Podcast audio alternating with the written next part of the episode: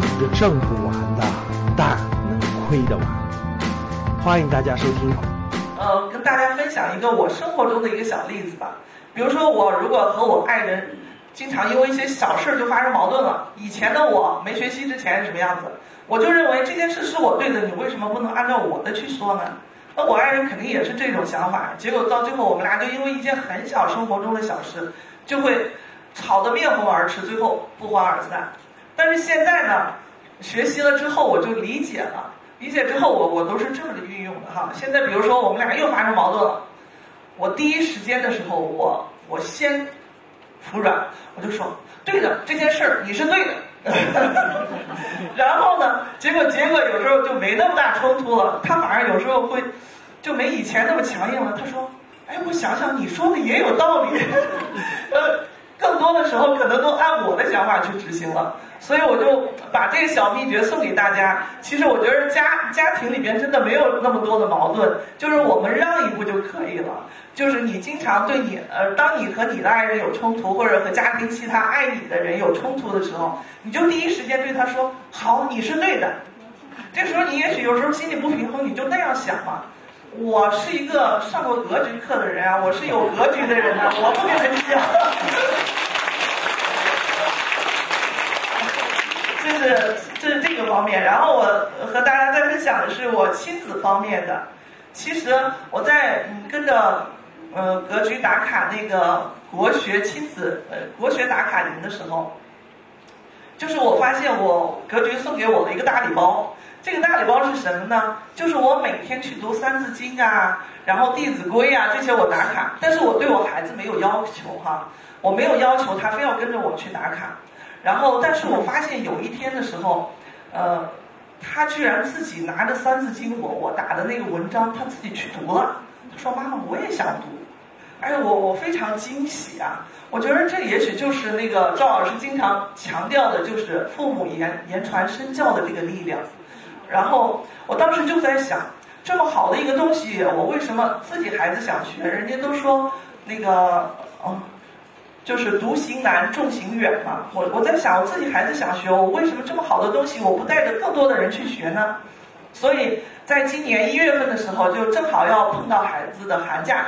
然后我就组织了呃一期，就是组织了很多孩子就进行那个寒假三十天的一个国学打卡活动，就把我学到的，然后带着他们，就是稍微把步调放慢了一点，带着他们去打卡。其实，在打卡的过程中，我挺感动的。为什么呢？因为我发现孩子们，因为在你看寒假嘛，你正好遇到大年三十和大年初一，但是我发现孩子们真的，我没想到他在大年三十和大年初一的时候。还在坚持打卡，所以从这点来说，我觉着孩子们真的有时候比想大人想象中要做得好，并且真的比我们大人要做得好。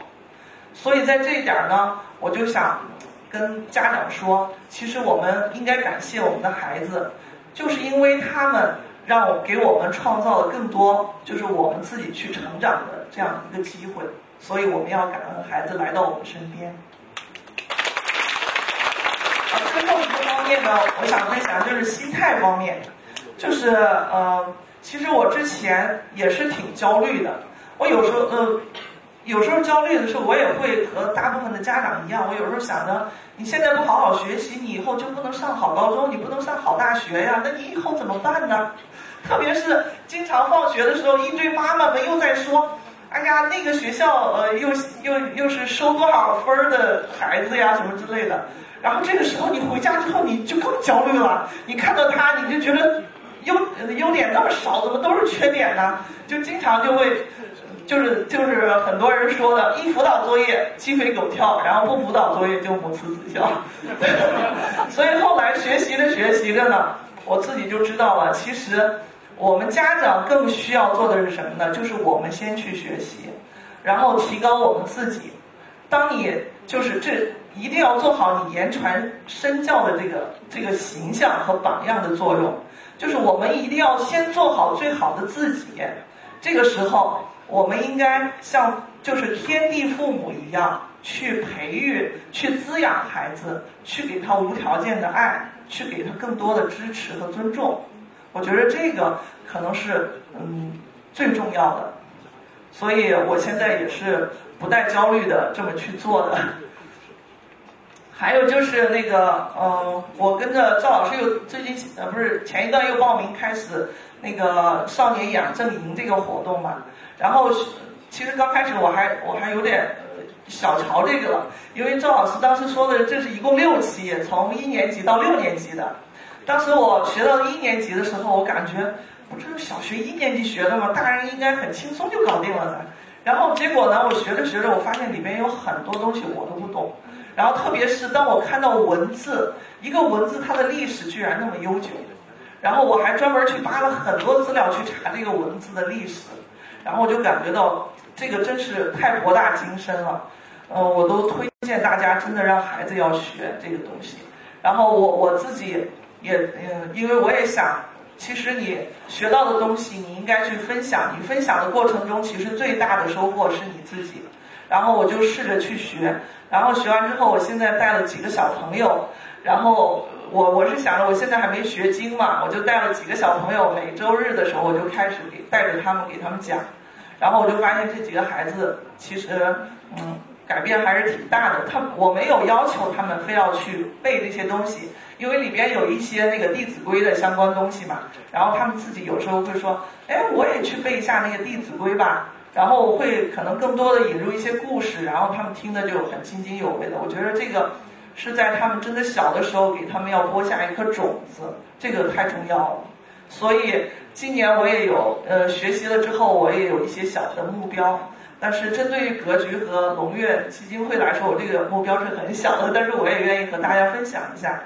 就是呃我我学习了《道德经》之后呢，我就组织了就是父母课堂。然后就是组织了我身边的一些妈妈们，我们一起在学《道德经》，通通过两种方式，一种方式呢是线上的，就是我们每天打卡，然后两天打卡一张，我们把节奏放慢一点，这样更好的吸收。